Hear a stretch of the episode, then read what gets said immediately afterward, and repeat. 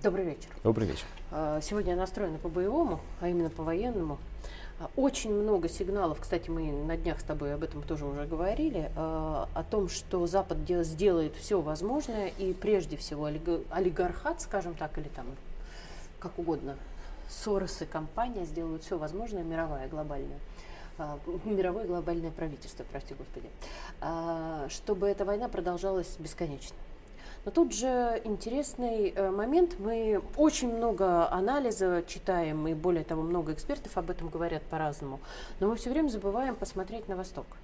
То есть мы говорим, что у нас там появляются, собственно говоря, и сторонники, и союзники, мы видим, что это так. Вопрос, а насколько им выгодно или невыгодно война? А, чтобы война а, была с Россией, чтобы Россия была слабее, а, и а, а не прикормим мы условно у себя на груди очередных э, друзей, которые потом очень э, грубо с нами обойдутся. И Россия опять которые останется совсем одна. станут нас эксплуатировать Конечно. таким образом. И не, даже не столько нас, а сколько именно войну у нас. Значит, смотри. Здесь, мне кажется, нужно начать с не так давно завершившейся э, Мюнхенской конференции Абсолютно. по безопасности. Да. Конференция, на которую Россию в этот раз не пригласили, которая таким образом превратилась из мировой конференции в де-факто западноевропейскую, и на которой самое интересное выступление принадлежало господину Макрону, президенту Франции, который вообще-то не отличается огромным интеллектом, но отличается неким политическим чутьем, то, что называется политическое животное. Так вот, Макрон, конечно, сказал все положенные слова про то, какая плохая Россия которую, и как ее надо победить. Тут вопросов никаких не было. Но Макрон сказал э, удивительно важную вещь. Он сказал, меня поражает, как быстро Запад теряет доверие глобального юга. И именно в этом он увидел в своем выступлении главную вину России перед Западом, потому что по мнению Макрона, именно благодаря действиям России глобальный юг утрачивает доверие к Западу. Здесь надо сделать еще один шаг назад к скрытому смыслу и вспомнить про другого француза, а, которого звали, я не помню, жив он до сих пор или нет, если жив он сейчас очень старый уже человек, которого звали Жак Аттали. Он был политический философ, вот, один из основателей, идеологических основателей нынешней Европы, надо отдать ему должное. И вот как раз Жак Аттали был тем человеком, который в мировую политику ввел эту терминологию глобальный юг и глобальный север – который вообще придумал эту политическую концепцию, что происходит постоянное соревнование, постоянное воздействие глобального севера, то есть, собственно, Западной Европы в его понимании этого термина, и глобального юга. Но поскольку Аттали был именно француз, для него глобальный юг начинался как раз на северном побережье Африки, где Марокко, Алжир, вот это вот все.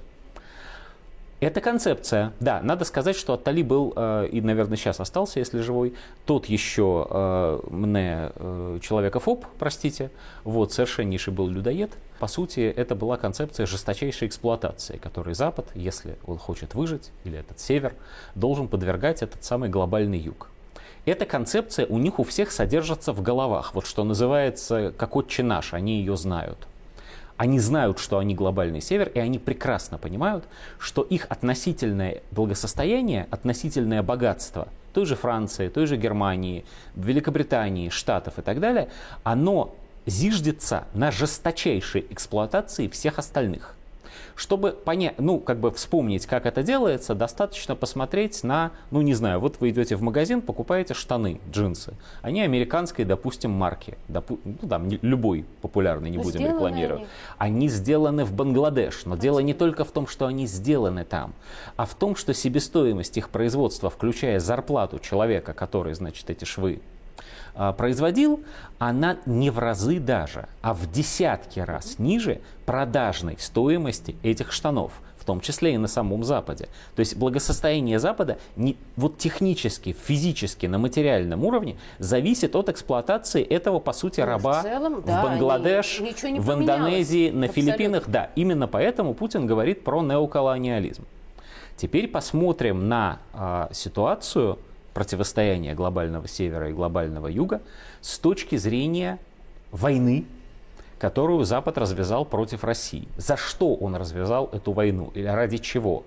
Он развязал эту войну ради того, чтобы сохранить свое преимущественное положение. Сохранить, как они выражаются, глобальное лидерство, а проще говоря, сохранить власть над Латинской Америкой целый материк и еще, и еще перешеек с Северной, над Африкой, над Азией, в особенности над Юго-Восточной Азией и так далее. Над всеми.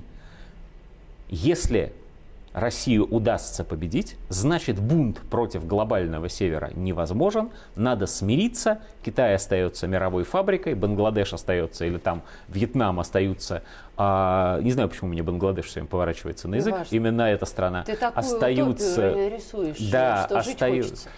Ну так что ж, можно мне побыть оптимистом хоть иногда, хоть хотя иногда бы в политике. Приятно, да. Вот, значит, если Запад побеждает, Тогда они остаются все мировой фабрикой и обслуживают этот самый Запад. И система неоколониализма, по крайней мере в масштабах человеческой жизни, остается вечной. Бунт не удался.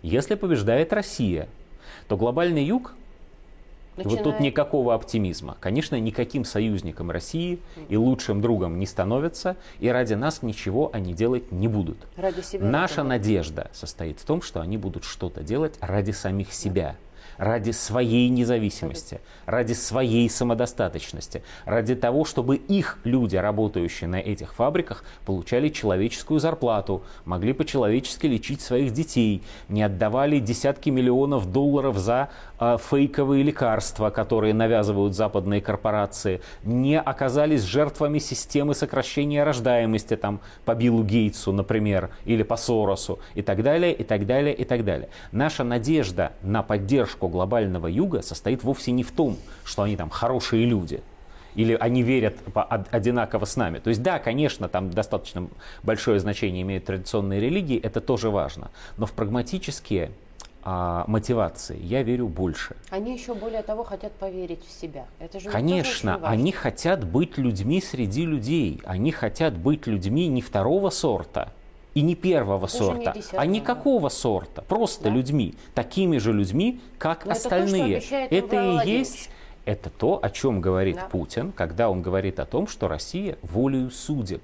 Я не помню, в каком именно выступлении у него промелькнуло, но он именно так выразился. Волею судеб Россия оказалась лидером нового антиколониального движения.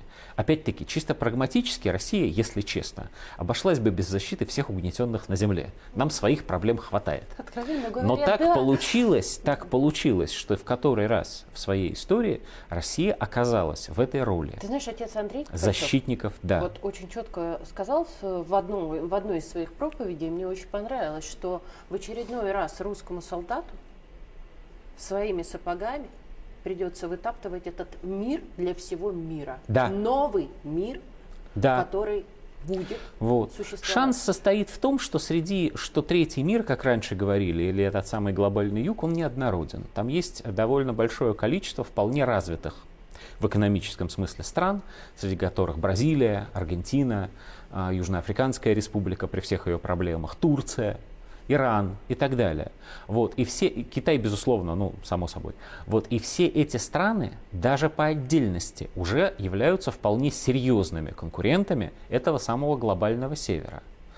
А убедившись в том, что глобальный север не всесилен, что он не может одернуть тех, кто говорит «нет», мы не то чтобы против вас что-то имеем, но мы хотим жить своим собственным умом. Убедившись в этом, а глобальный юг тоже начнет так себя вести. Мы победим, как ни странно, и не горько это победим. прозвучит, да, но мы победим не когда наши танки дойдут до польской границы, хотя это непременно должно произойти. Мы победим, когда Бразилия в расчетах с Россией, Турцией и Соединенными Штатами Америки тоже перейдет на свою валюту.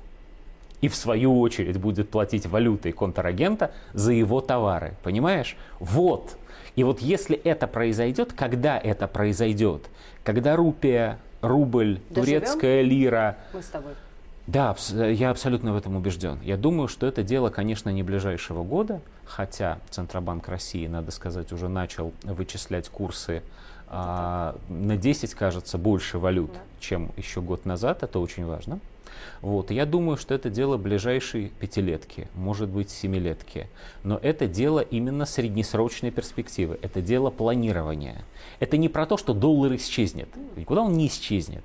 Останется американская экономика. Не надо думать, что они там испарятся. Это про нормальные Улетят куда-то в стратосферу. Игры. Да. Это, это про, нормальные... про нормальные взаимоотношения государств, у каждого из которых есть свои интересы.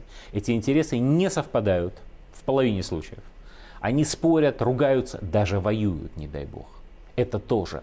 Но каждая из них остается независимой из этих стран, и ни одна из этих стран не а, подпадает под тотальное воздействие другой. другой. Не навязывает свою культуру, не смотрит чужих фильмов, словами, не теряет своего языка. Ни Ливии, ни Ирака, ни Украины больше в принципе да, не сможет. не будет нивелировки. Вот того ужаса, который был сделан в Ливии и Ираке, в этом мире совершенно небезопасным, совершенно не идеальным, не может быть. Как красиво На этой получилось. оптимистической ноте. Спасибо большое, да. Андрей. Прям было очень приятно. Спасибо. Спасибо.